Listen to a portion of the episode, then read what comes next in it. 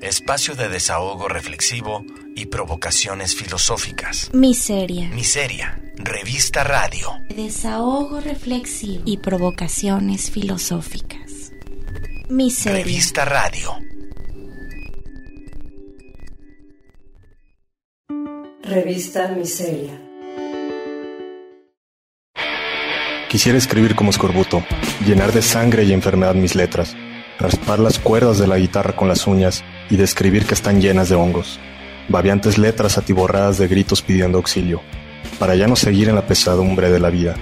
Quisiera envejecer y contar con orgullo que fui un fundador del lingüismo musical, que pertenecía a los escorbutos, que jamás dormí en el mismo lugar y nunca confié en las esperanzas de cambio de ningún partido político, movimiento social o algo que se apellidara democracia. Y por supuesto, nunca intenté convertirme en el profeta del anarquismo. Antes al contrario, fui precursor de la burla e indiferencia. Florecí en mis círculos de amistades y amorosos como ruleta rusa, con el tambor lleno de balas. Quisiera haber sido un escorbuto, un par de ojos hundidos, sin dientes, con pasos diarreicos, con la sangre brotando de múltiples heridas. Pude haber sido eso, una normal rompiendo la sincronía de lo cotidiano. Voy a escribir que fuimos escorbuto, no porque se nos haya ocurrido, sino porque no había otra metáfora tan precisa como para describir el modo en que se nos presentaba el mundo. Robamos un auto, robamos gasolina, robamos una tienda y muchos cigarrillos. Recorrimos la ciudad y en un mes cruzamos de norte a sur por 24 ciudades. No subimos a nadie al auto, pues no creíamos en el samaritanismo que pregonaron nuestros padres. Incluso olvidamos el nombre de nuestros padres, en cada concierto cobrábamos la entrada y en esa misma noche gastábamos el dinero, solo como estímulo para no perder la costumbre del robo. Quizás ese era el sentido de llevar a la realización la metáfora escorbuto. Nunca quisimos inspirar a nadie, pero lo hicimos. Cuando nos enteramos, las bolas se nos secaron y pegamos un grito. Y como siempre, también lo escribimos. Llenamos salones con esa canción y hasta la radio nos invitaron. Una vez sentados, el locutor se dio cuenta que su trabajo estaba en peligro con nosotros ahí adentro por supuesto, no hicimos nada para rescatarlo. Al contrario, contribuimos a que se realizaran los deseos de su patrón. Así que salimos juntos de la estación de radio, nosotros sin saber a dónde ir y él con miras a buscar un nuevo empleo. Alguna vez dormimos en un cementerio y escribimos sin metáforas lo que habíamos soñado aquella noche. Robamos algunas tumbas y orinamos en las que tenían las fechas y los nombres más graciosos. Les deseamos el mal a los que nos vieron salir pero nuestro deseo no fue exclusivo para ellos. Deseábamos el mal para todos, para de alguna manera seguir vivos, estar más allá del cementerio. No creíamos en la resurrección, ni en el perdón, ni en la redención de los hombres por la muerte de Jesús. Quisiera decir que todo lo anterior lo hice, en verdad, me hubiera encantado ser un escorbuto, o al menos, inaugurado una actitud tan frívola y burlesca como la de ellos. Sin embargo, nunca lo hice, solo lo pensé, inventé y conté a los demás historias como si en verdad lo hubiera hecho. Hoy heme aquí callado, inventando estas historias para poder matar el tiempo en la oficina, mientras espero la hora de comida o la salida. Hubiera preferido lo vulgar a lo cotidiano. Hubiera preferido ser un escorbuto a un burócrata con prestaciones y salario quincenal. Díaz Astíos por Enoch Malvaroso. Puede ser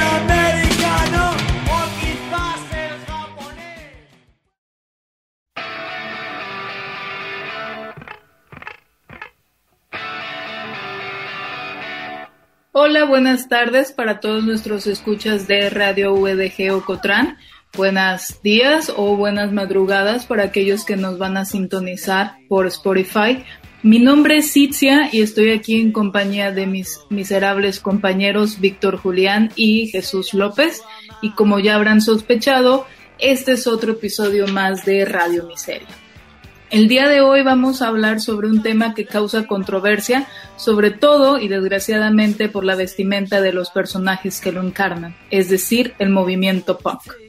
Vamos a tener hoy con nosotros a un periodista, Luis Arcántar, que durante su trayecto profesional ha tenido este tema como línea de investigación y además ha sido entrevistador de diversas bandas punk. Por lo tanto, él nos puede explicar qué es el movimiento y cuál ha sido su importancia y los géneros de música en los cuales se ha desarrollado. Antes de cederle la palabra a Luis, para todos aquellos como yo que seamos legos en el tema del movimiento punk. Basta con decir que esto es un movimiento que se origina a mediados de los años 70 en Inglaterra y después en Estados Unidos. El motivo es la decepción de estos jóvenes acerca de lo que está ocurriendo en la sociedad. Hay desempleo, hay paros, hay recesión escolar y estos jóvenes están hartos del movimiento hippie que dice paz y amor, están hartos del rock que dice cómo el mundo puede ser mejor. Lo que el movimiento punk quiere es gritar su descontento y desafiar las normas porque están completamente desilusionados con el mundo que la sociedad ha creado. ¿Qué nos tienes que decir con respecto a esto, Luis? Pues dentro de, la introducción, bueno, antes que nada, eh, saludo a, todo nuestro público, a nuestra audiencia, los saludo a ustedes. Principalmente creo que eh, el punk surge como una reacción o lo podemos tomar como una reacción justo a esto que mencionaste del descontento.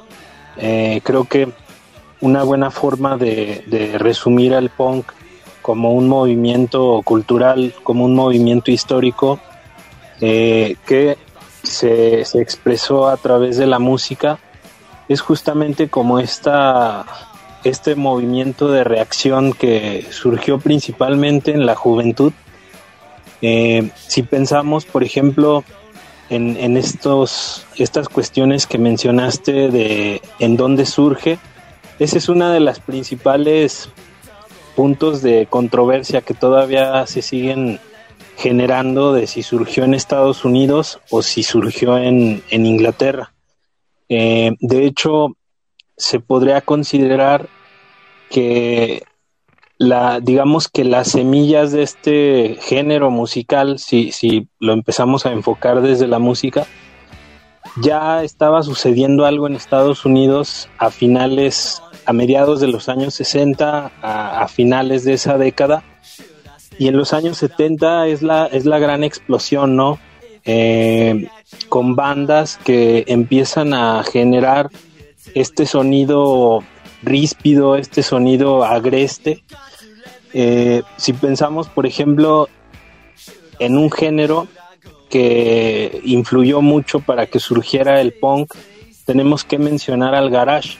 El garage es este rock and roll eh, acelerado, eh, minimalista, en, su, en, en, cuanto a su expresión, en cuanto a su instrumentación. Y si lo, si lo relacionamos con el punk, es muy interesante que comparten muchas similitudes. Em, pero también hay que tener en cuenta que el rock and roll es un, es un género que surge de lo negro, ¿no? Entonces, algo que se ha dejado, siento yo, de lado en la historia del punk es también esa inclusión de, las minorías, porque también tenemos la presencia de mujeres.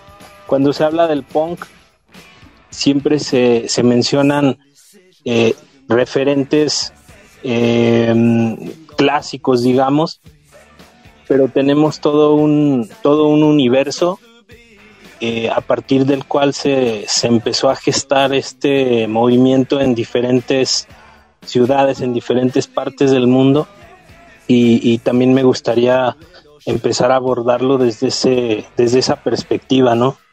Eh, una de las cosas que suceden en el punk, eh, aquí voy a, voy a citar a un, a un especialista, a un investigador de, la materia, un periodista que se llama Grail Marcus. Él tiene un libro que se llama Rastros de Carmín, una historia secreta del siglo XX. Ese libro lo, editó en español Editorial Anagrama. En ese libro, eh, Marcus plantea que el Pong es, es, un, es como un grito de furia, un grito de furia sin sentido, despojado de, digamos, de, de algo vanguardista, situado en una, una expresión mínima, pero que era capaz de poner o que fue capaz de poner en duda las bases sobre las que se sustenta nuestra sociedad comercial, ¿no? Eh, entendiendo comercial como, como lo que mucha gente conoce, lo que mucha gente consume.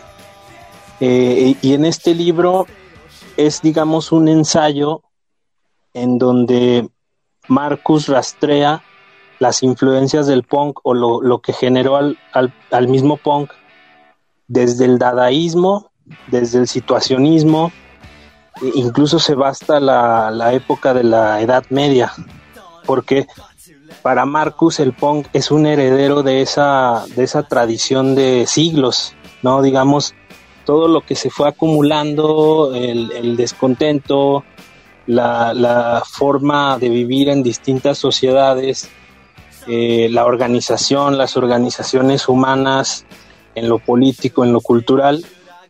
El punk fue esa, digamos, esa vía de escape para, para empezar a, tratar todo eso.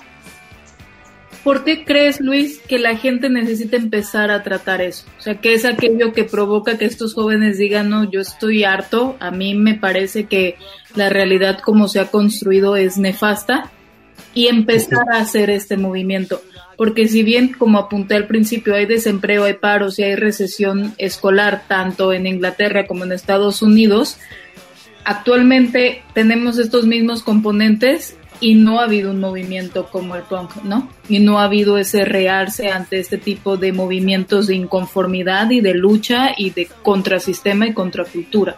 ¿Por qué piensas que es precisamente a mediados de los 70 cuando estos jóvenes se hartan y dicen no más?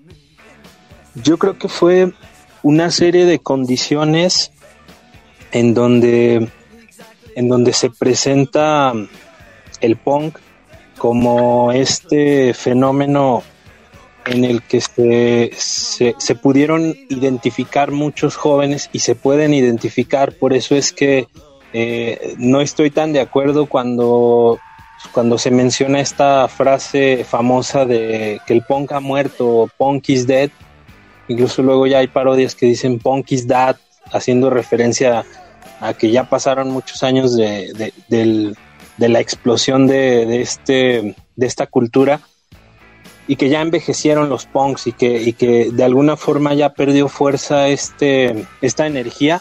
Pero creo que lo, principal que sucedió para que el punk surgiera en esta época eh, es que también se puede ver como una reflexión sobre los años 60.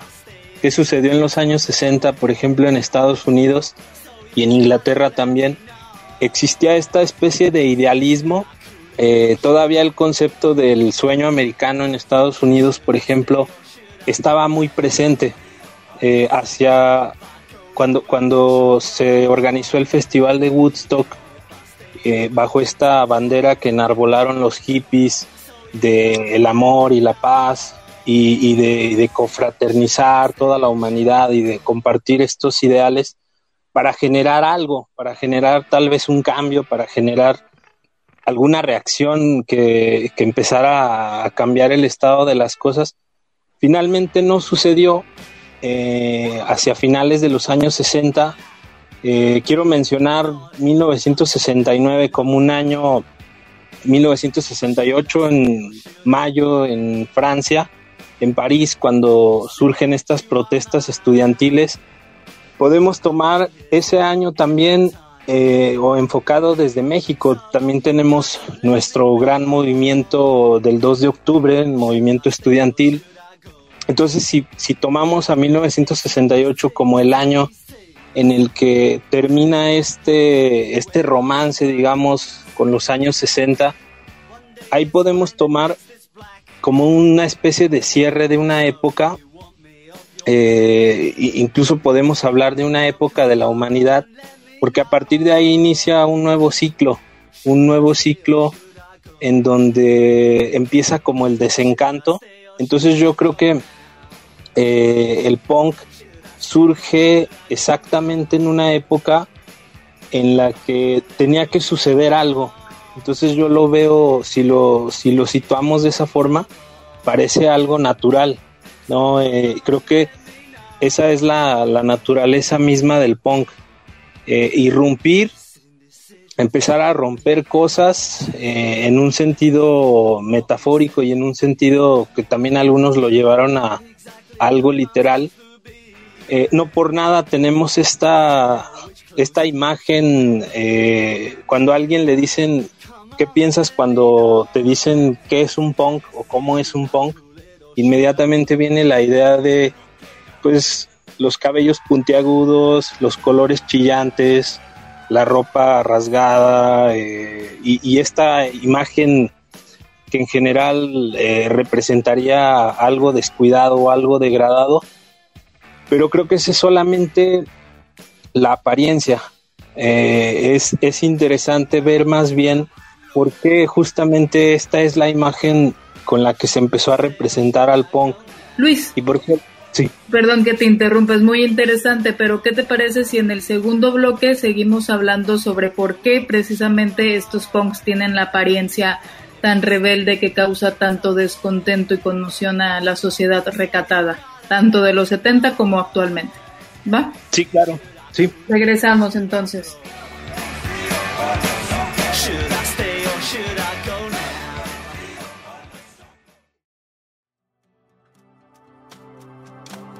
Son las preguntas, más que las respuestas, las que se deslizan por el surco del tiempo. Emilio Lledo.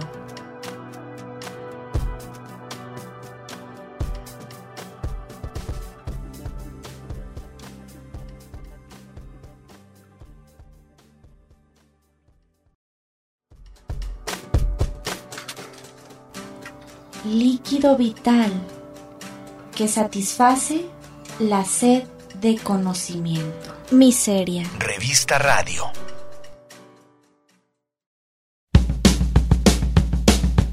Vamos a continuar en este bloque hablando de la vestimenta del punk como una forma más de protesta del mismo movimiento.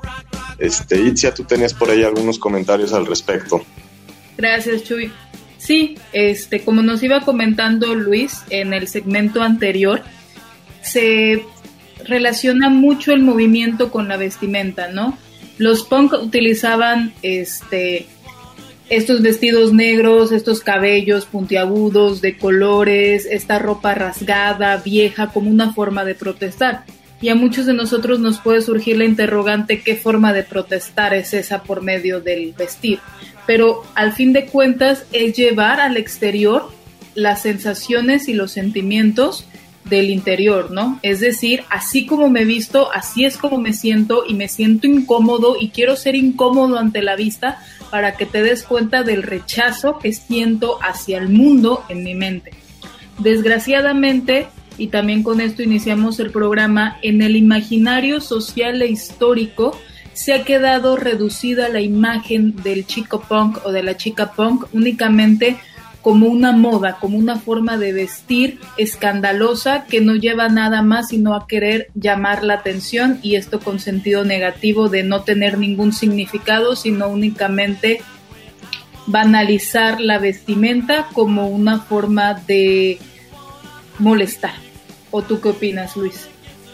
Estoy de acuerdo en lo que mencionan, sobre todo respecto a en cuanto a la vestimenta, como los primeros punks em, de alguna forma quisieron expresarse a través de la ropa, pero también es interesante ver el fenómeno, por ejemplo, de los Ex Pistols, por empezar a, mencionar algunas de las bandas eh, más famosas, digamos, o, más, más reconocibles dentro del género y esa es la gran, la gran ironía del de, punk eh, como imagen, porque a los Ex Pistols, digamos que son uno de los primeros productos reconocibles dentro del punk, cuya imagen fue diseñada eh, de una forma muy, muy concienzuda, ¿no? Porque tenemos por un lado a una diseñadora inglesa que es Vivian Westwood, Vivian Westwood había abierto, abrió una tienda en, Londres que se llamaba Sex. Era, era una tienda en donde ella vendía moda inspirada en el sadomasoquismo. Entonces, su pareja, Malcolm McLaren, que era un, un hombre muy astuto para los negocios, eh, decidió ayudarle para vender este, esta ropa. Entonces se le ocurrió reclutar a un grupo de jóvenes para, para utilizarlos como modelos. Entonces mucha de esa ropa que del vestuario que utilizaron los Ex Pistols que eh, dentro de esta anécdota que estoy compartiendo fueron los modelos que encontró Malcolm McLaren eran era un grupo de, de jóvenes desempleados eh, que vieron una gran oportunidad en este ofrecimiento que les hizo Malcolm a Malcolm se le ocurrió eh, como una especie de broma eh, utilizar a estos jóvenes para crear un proyecto musical que a la postre resultaron ser los, los Ex Pistols. Eh, entonces, el vocalista de la banda, John Lydon, mejor conocido también como Johnny Rotten, John, Juanito Podrido, llegó un momento en donde el, fenómeno de los Ex Pistols en Inglaterra que además coincidió con el, primer aniversario del jubileo de la reina de Inglaterra, de la reina Isabel. Eh, eh, en ese entonces eh, los Ex Pistols irrumpieron, generaron una reacción que ni ellos mismos esperaban en su país y en el mundo, a tal grado que eh, llegó un momento en donde aquel, aquello se le fue de las manos al propio Malcolm McLaren, que tampoco se imaginó lo que iba a causar, eh, la reacción que iba a provocar con esta nueva música. Algo así no, no se había escuchado, principalmente en Inglaterra, en una sociedad tan conservadora. Y el hecho de que estos jóvenes trajeran casi harapos como, como ropa, eh, con eh, ropa rota que tenían con seguros, ahí es en donde, en donde por primera vez se empieza a identificar el punk con los seguros para sostener los, los trapos rotos, la tela, las telas rasgadas. Y es interesante cómo actualmente cuando se piensa en los punks, eh, no, no, todos conocen esta historia de, que el punk eh, sí tiene una parte, digamos, de, producto prediseñado o, pensado para generar alguna especie de, de reacción o de impacto pero que el impacto no, tal vez no se, no se dimensionaba de la forma en, en cómo, sucedió finalmente lo que hemos visto en la historia, lo, lo, que, lo que hemos, hasta donde, hasta donde vamos, por decirlo.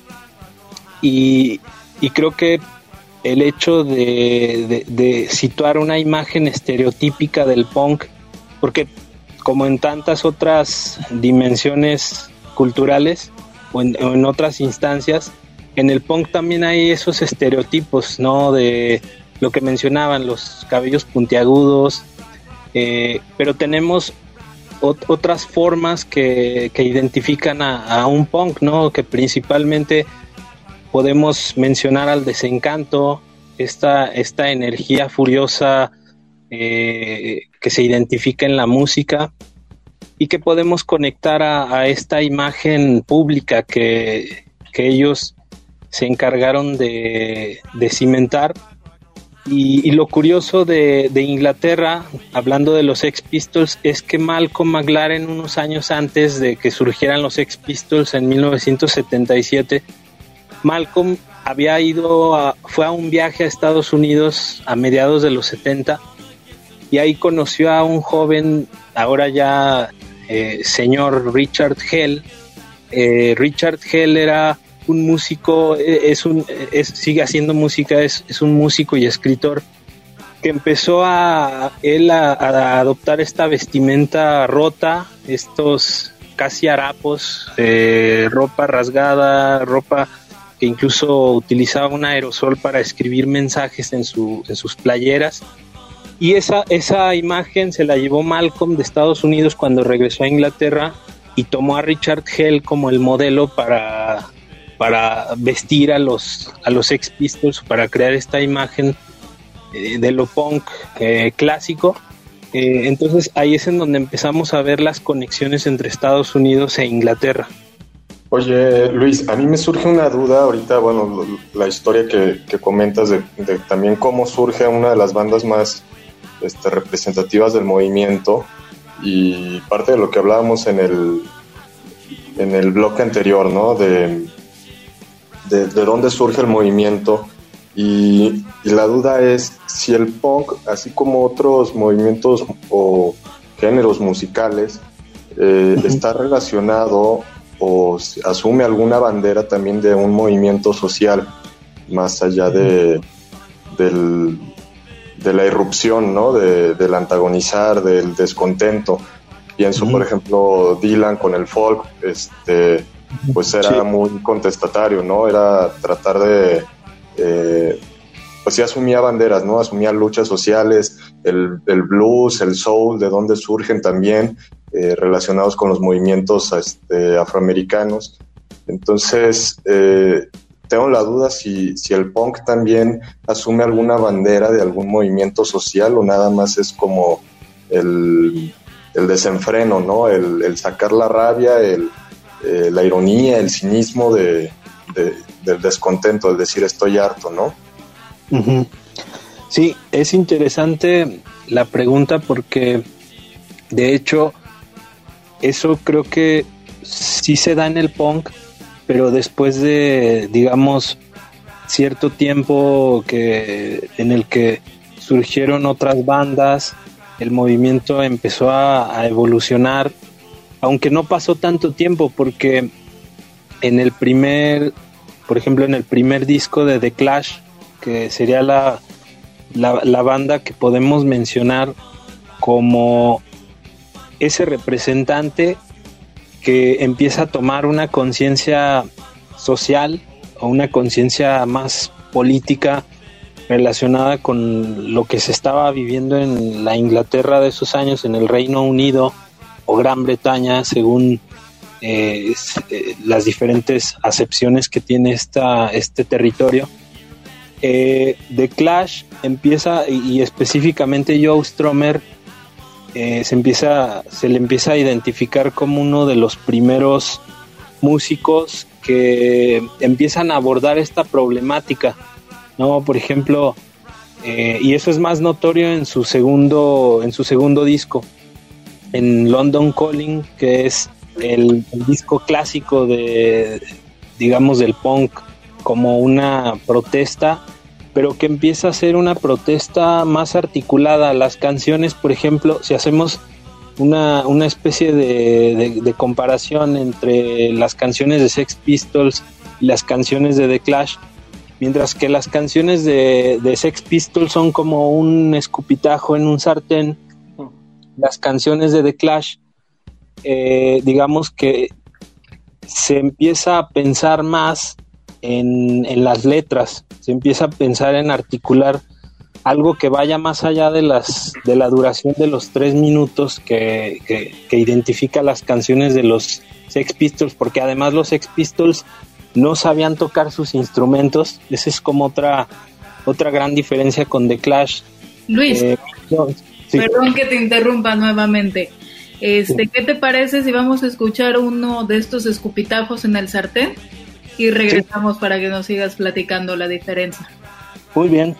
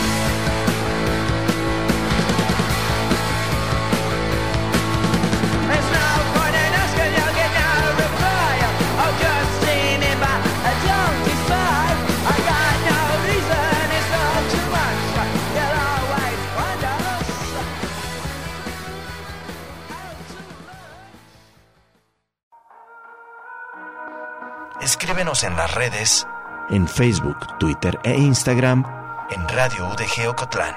Todos los que acudan a nosotros. Revista Radio. Miseria.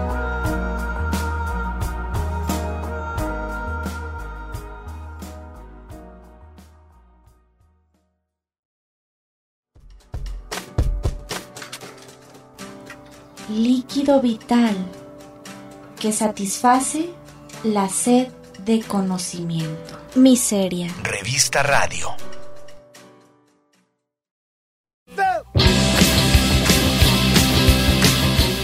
Estamos de regreso. Venimos de escuchar una canción de Sex Pistols que se llama Pretty Bacán. Y como nos dijo Luis, pues es un escupitajo, ¿no? Luis nos ha estado hablando de momento la diferencia entre Sex Pistols y The Clash, que ya vimos que más bien en The Clash lo que podemos encontrar es como la incorporación de un movimiento, de una definición política, de letras más estructuradas, así como armonías. Entonces dejo que Luis nos siga comentando sobre qué es lo que estaba surgiendo en torno a estas dos bandas.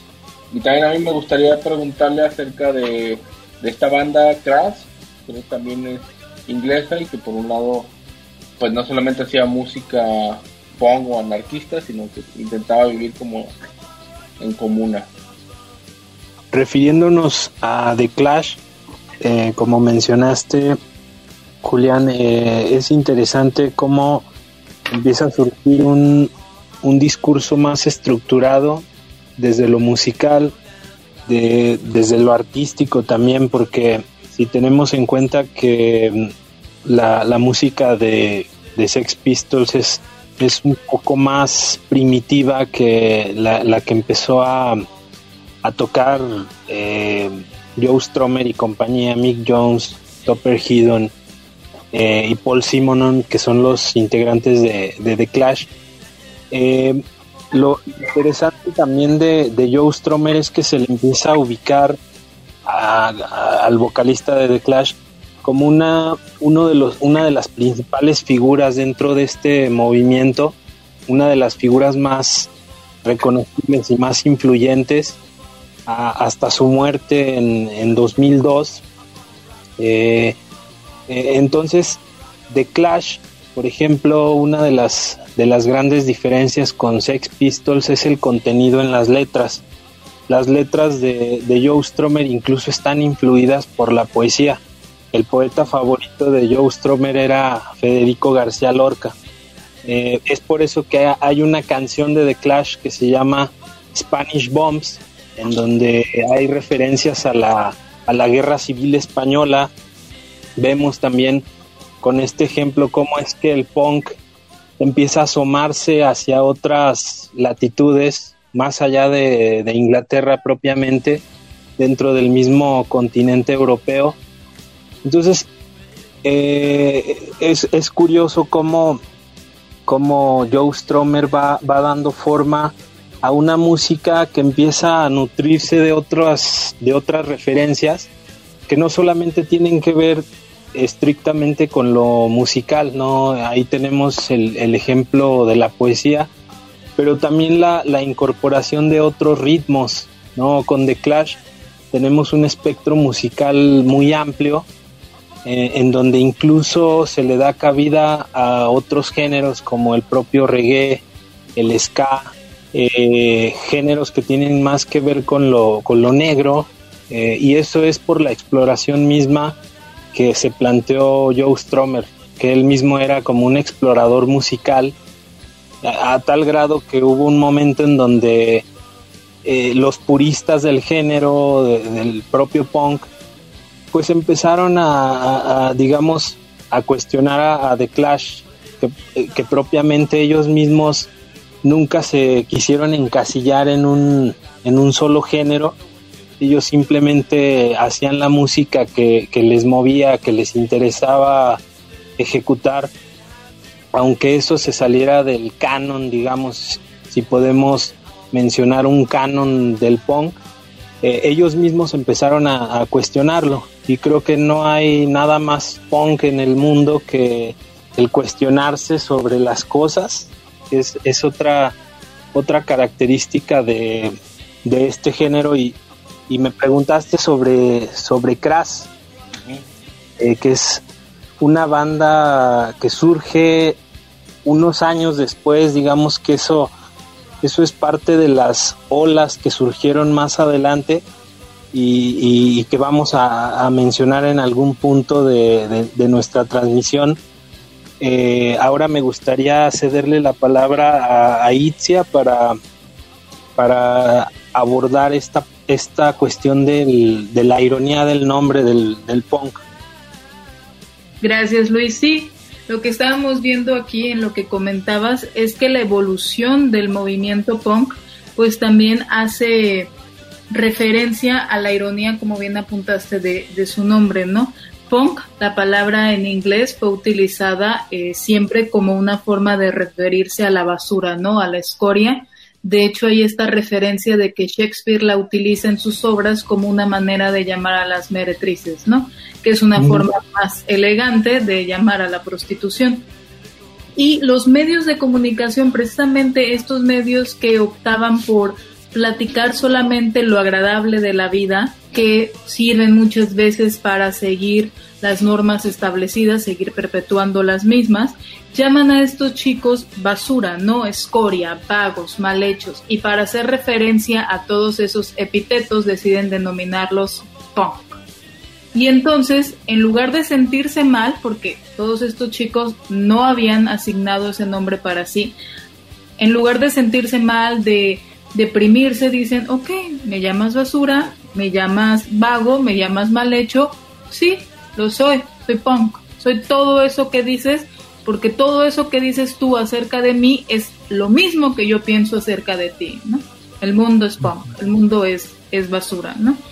Y bueno, vamos a regresar un poco con Luis para que nos hable acerca de estas corrientes que hay, qué pasa después de que Transcurren los años, el movimiento punk tiene su alza y, como vimos en los segmentos anteriores, llega a la baja que actualmente se considera que punk is that, ¿no? Que los padres fueron los punk, que no funcionó y que hay que acatarse de nuevo a las normas de la sociedad imperante.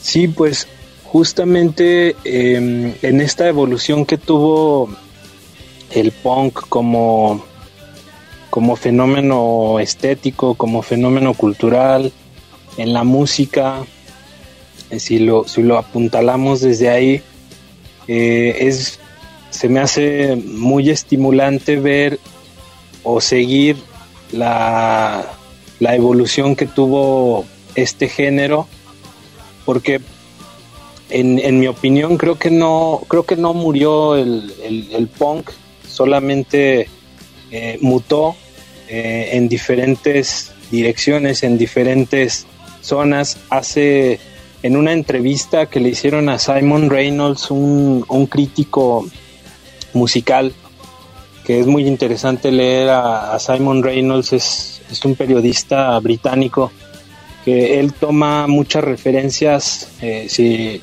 si, alguno de, nuestros escuchas les interesa este tema, de la crítica cultural, la crítica musical. Simon Reynolds utiliza mucho eh, enfoques que tienen que ver con otras cuestiones, como él toma como referente, por ejemplo, la escuela de Frankfurt, eh, filósofos, etcétera. Simon Reynolds le preguntaron si él creía que podía surgir un nuevo, un nuevo punk, o si alguna vez iba a volver esta fuerza transformadora de algún lugar. Y para Simon Reynolds, él decía, él dijo en esa entrevista que tal vez no iba a provenir de la música, podía surgir de algún otro, de alguna otra manifestación humana. Eh, pero regresando a la cuestión de, de la evolución del género, es interesante seguir, por ejemplo, a, John Lydon, la trayectoria de John Lydon después de, que terminan los Ex Pistols, de que se disuelven y que John Lydon en un concierto a finales de los años 70, en una gira que eh, vamos llegando o, regresamos otra vez a la cuestión irónica, Eh, la, la, gira se llamó El lucro, el lucro y la furia. Eh, entonces John Lydon, cuando terminaron de tocar un concierto en Londres, se dirige al público y les dice cómo se sintieron de haber sido estafados. Así, y, pues generó todo tipo de reacciones, ¿no? Hubo quienes le gritaron, hubo quienes le, empezaron a arrojar cosas a John Lydon. Para ese entonces John Lydon ya tenía otro proyecto entre manos, una banda que se llama Public Image Limited. Eh, el nombre surge también como una reacción del propio Lydon hacia los Sex Pistols. Él ya quería como desprenderse de esa primera banda. Él ya no quería tener nada que ver con, con lo que lo relacionaban hasta ese entonces, que era la imagen. Entonces por eso es que él nombra así su nuevo proyecto en ese entonces, a finales de los años 70. Y la, y la canción, hay una canción que se llama Public Image, que es un reclamo al propio Malcolm McLaren, que fue su, su, manager en la época de Sex Pistols. Y en esa canción él, él cuestiona esta, esta mm, idea de por qué la gente, para ponerlo en pocas palabras, por qué la gente se hace una imagen de nosotros, más allá del punk, cuando hablamos de las apariencias, y mucha gente toma como cierta esa imagen, pensando que eso habla de nosotros, cuando probablemente solamente sea eso, una apariencia, un, juego de, de, luces y de sombras. Entonces, el propio Lidon empezó a evolucionar en su capacidad eh, como letrista, empieza a generar cosas que a mí me, resultan más interesantes que la, época de, de Sex Pistols, porque finalmente también ahí el, el, punk empieza a mutar. Entonces, como nos encanta ponerle nombre a las cosas, nos encanta nombrar cosas, ahí empieza a surgir lo que después se le empieza a conocer como el post-punk, ¿no? Eh, abordando estos prefijos y sufijos eh, del pre, post y etcétera. Entonces, es ahí en donde el mismo género había agotado esas posibilidades de los tres acordes en, la cuestión de la guitarra, las formas más básicas y elementales. Como hubo una evolución en la parte de las letras, obviamente tenía que haber una, una, transformación en, en cómo estaban haciendo música este tipo de agrupaciones, además de la incorporación de una ideología que algunos abrazaron una ideología política, algunos otros en, el pong hay, eh, como dicen, hay un poco de todo, porque hay algunos que sí se comprometieron o que se comprometen con algunas causas sociales, mientras que hay otros que solamente se enfocan más en la cuestión musical y no necesariamente enarbolan una, una bandera política o, o de transformación o de renovación o con esta ínfula de, querer transformar cosas. Eh, y, es, es, también parte de la misma historia del género, ¿no? Ahora resulta también irónico que al punk ya se le empezó a meter en museos, una expresión que surgió prácticamente, pues, en muchos casos en las calles, después se le, se le empezó a considerar como una, se le empezó a validar como una expresión artística que también tiene esta, esta, esta vertiente de, de ser revisada, de ser sometida a este escrutinio eh, museístico. Creo que creo que ese también es interesante. para al siguiente bloque y en el siguiente, ¿te parece? Platicamos sobre este, pues cómo se ha absorbido o se ha intentado absorber también al punk con esta parte que hablas, ¿no? Sí, claro. Vamos a, a corte.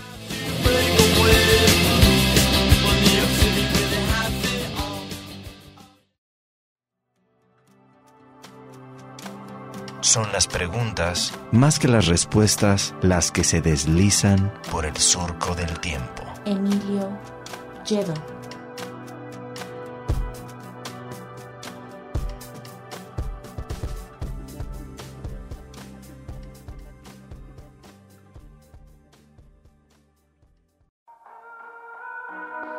Escríbenos en las redes, en Facebook, Twitter e Instagram, en Radio UDG Ocotlán.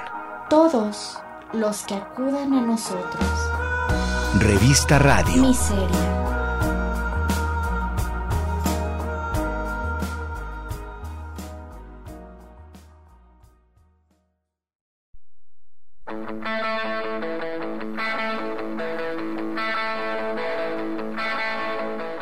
Bien, estamos de vuelta en nuestro último bloque.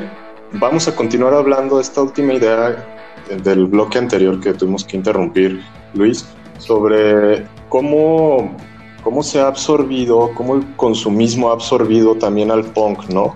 Tú nos hablabas de que incluso se le, se le quiso introducir en los museos, o se le ha querido introducir en los museos, pero pues también, como siempre en esta sistema capitalista, consumista, eh, que tiende a mercantilizar, ¿no? Absorbe, absorbe movimientos, absorbe tendencias, formas de pensar para hacerlas este, una mercancía más. Y si es posible que se le pueda seguir llamando punk a, pues ya con este fenómeno de mercantilización, de incluso de academic, pues de academicismo, podríamos decirlo, ¿no? Sí. Eh, creo que una de las cuestiones principalmente es si en realidad al, al punk mismo, a, quienes todavía se, se, asumen como tales, a los punks, tienen esta visión de más allá como de, de encasillarse como punks, porque dentro del mismo punk existe, como, como hemos mencionado, diferentes corrientes por un lado están los que, los que asumen estas banderas políticas, pero por otro lado también está esta, lo que, lo que generó una, una industria de lo punk, que yo, yo haría como esa, esa diferencia eh, dentro de la industria de lo punk, pues eh, hubo muchas marcas que empezaron a, utilizar esta imagen del punk pues para vender sus productos, ¿no? Eh, de alguna forma empezaron a apropiarse de eso que antes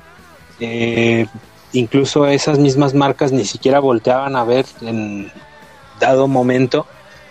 Eh, y, lo interesante también es ver eh, cómo es que este, este fenómeno en realidad para sobrevivir, como, como luego suele pasar con otras cuestiones, ha tenido que como mimetizarse, ¿no? Ha, tenido que irse hacia, hacia otros lugares.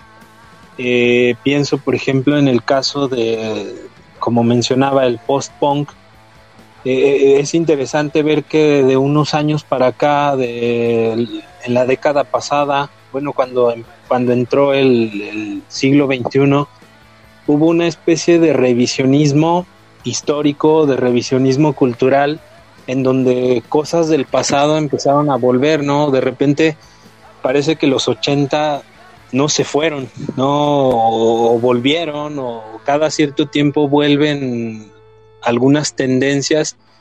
Entonces creo que con el Pong ha sucedido algo parecido.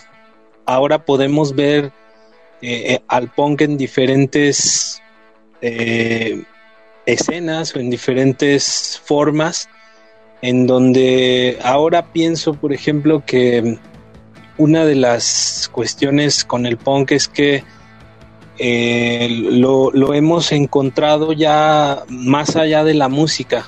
Ahora podemos decir que lo, punk también se ha manifestado, por ejemplo, si tomamos en cuenta la, cuestión de las revoluciones del siglo XXI, por, por mencionar alguna, la primavera árabe, el derrocamiento del presidente Mubarak en Egipto, que son eh, países con una serie de conflictos, con una serie de situaciones que no han terminado, digamos, de, resolverse y que tienen mucho que ver con la Inglaterra de los años 70, ¿no? El, este descontento, el desempleo que había en, en, este país en ese entonces. Eh, eh, me faltó mencionar también cómo es que el Pong llega a México, ¿no? El, Pong llega a México haciendo un resumen muy rápido. A finales de los años 70 con esta imagen también muy urbana, pero llega a, a través de las clases medias, ¿no? los que tenían posibilidades de comprar los discos, de tener acceso a esta música. Y, ahora, si hacemos la, comparación, pues es mucho más fácil tener acceso a, estos productos a los que antes para poder para poder acceder pues tenías que tener los recursos necesarios. Y ahora estamos a un clic de distancia no entonces es eh, en eso ha, ha, cambiado mucho el estado de las cosas. Pero creo que eh, esa cuestión de es otra gran ironía de cómo eh, es que al punk siendo una expresión marginal que surge en los márgenes.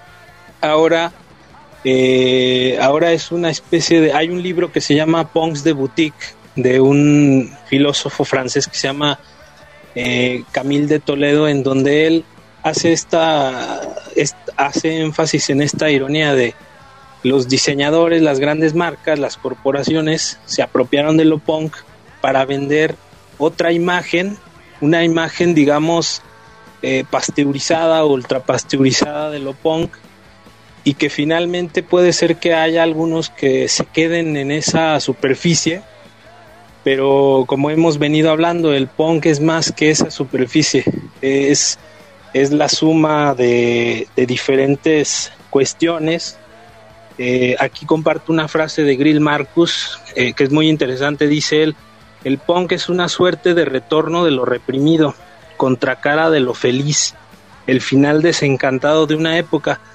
Y, como nosotros vemos, el desencanto es una de las cuestiones con las que hemos lidiado en este 2020. Entonces, eh, según mi, mi, mi pronóstico es que el punk sigue allá afuera, ¿no? Y, y, lo podemos encontrar en, en diferentes manifestaciones. Lo, los jóvenes que crean medios distintos a los establecidos para expresarse, ya sea revistas, ya sea medios, música o las condiciones para generar escenarios para que se exprese una cultura que no necesariamente es la oficial, ahí podemos decir que está el punk, ¿no? Luis, te agradecemos profundamente todo este recorrido histórico que has hecho con nosotros a partir de, este programa. Desgraciadamente se nos ha terminado el tiempo y tenemos que decirles adiós. No sin antes por favor solicitarles que si gustan nos sigan en nuestras redes sociales. Estamos como Revista Miseria en Facebook o como Radio Miseria con el logo de un lobo en ambos casos. Y en Spotify también nos pueden encontrar como este Radio Miseria. Estuvimos el día de hoy Jesús López, Víctor Julián, Itzia Rangole y nuestro invitado especial Luis Alcanta. Magnífica aportación, Luis. En verdad te lo agradecemos muchísimo que te hayas tomado el tiempo y el espacio de acompañarnos. La próxima semana estaremos hablando sobre cuerpos enfermos, que es el número más reciente que sacamos de la revista, el número 57, para que nos escuchen el próximo lunes 17 de agosto en punto de las 3 de la tarde por aquí por Radio UDG Ocotran o también por medio de Spotify en cuanto empecemos a subir los podcasts próximamente. Estuvimos hoy hablando sobre punk y para concluir solamente basta mostrar lo evidente.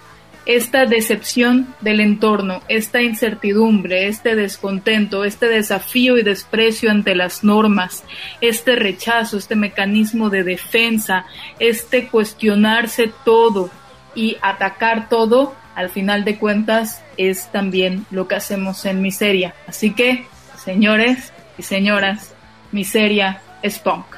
Muchísimas gracias por escucharnos. Hasta el siguiente lunes. Gracias, sigan siendo punks. Gracias. Visiten, punks. visiten síndrome político de la revista Miseria como comercial. Buen día, hasta luego.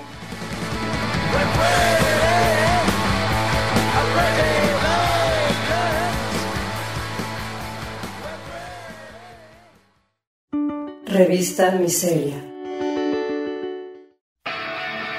Para mediados de la década de los 70, muchos jóvenes veían cómo la sociedad se enfrentaba a una crisis profunda. era la visión del no future. La industria musical cultural había generado un cúmulo de grandes escenarios, donde megaestrellas de pop llenas de luces, vestuario y contratos millonarios con las grandes discográficas simbolizaban la realidad de un estilo de vida con el que no se identificaban muchos jóvenes que se sentían día a día cada vez más marginados por el sistema.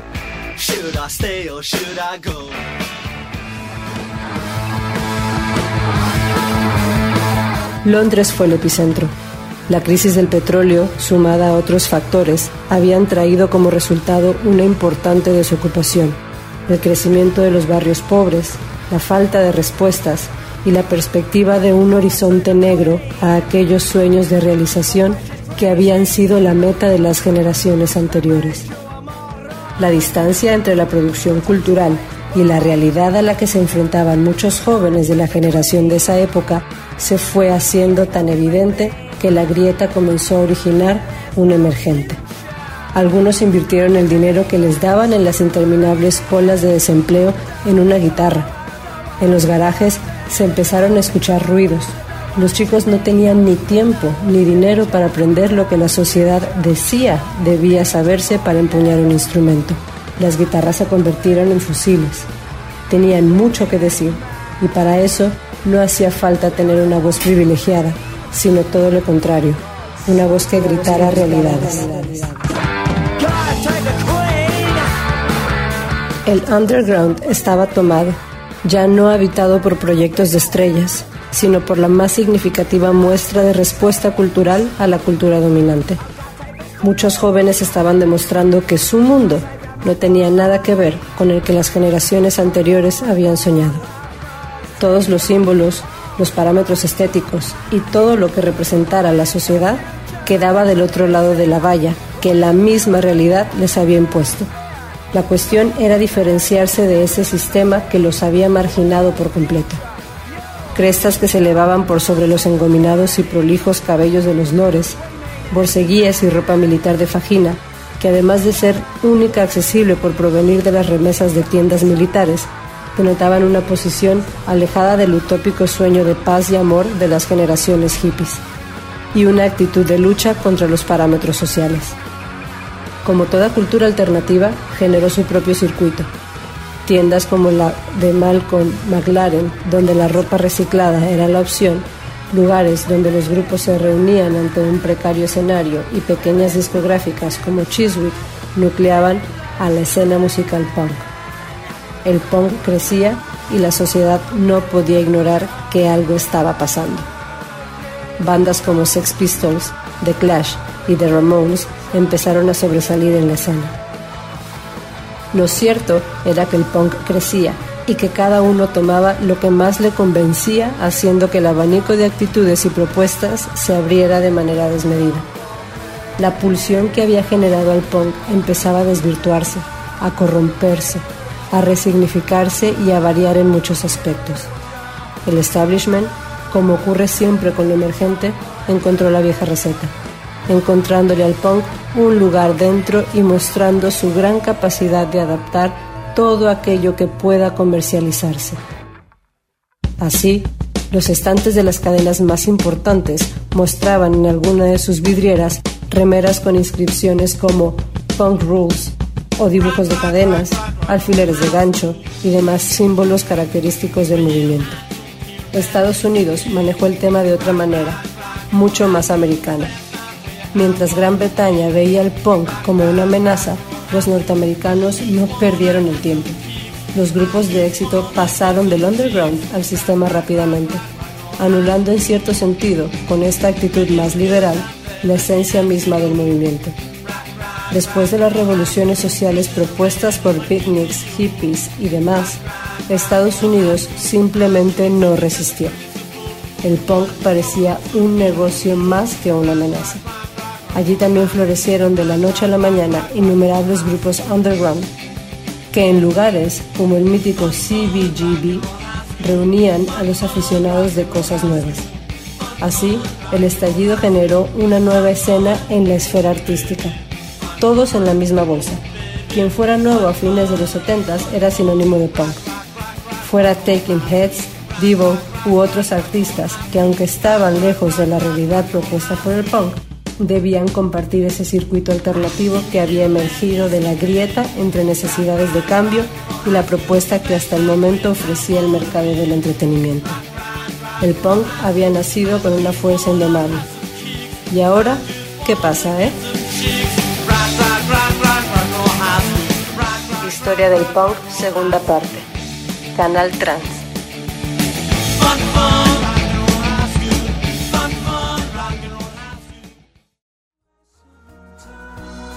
Acompáñanos en la próxima búsqueda los lunes en punto de las 15 horas. Revista Radio. Miseria.